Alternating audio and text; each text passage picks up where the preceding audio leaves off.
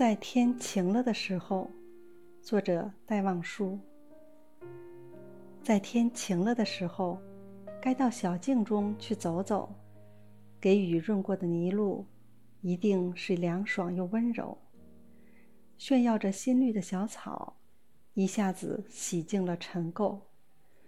不再胆怯的小白菊，慢慢地抬起它们的头，试试寒，试试暖。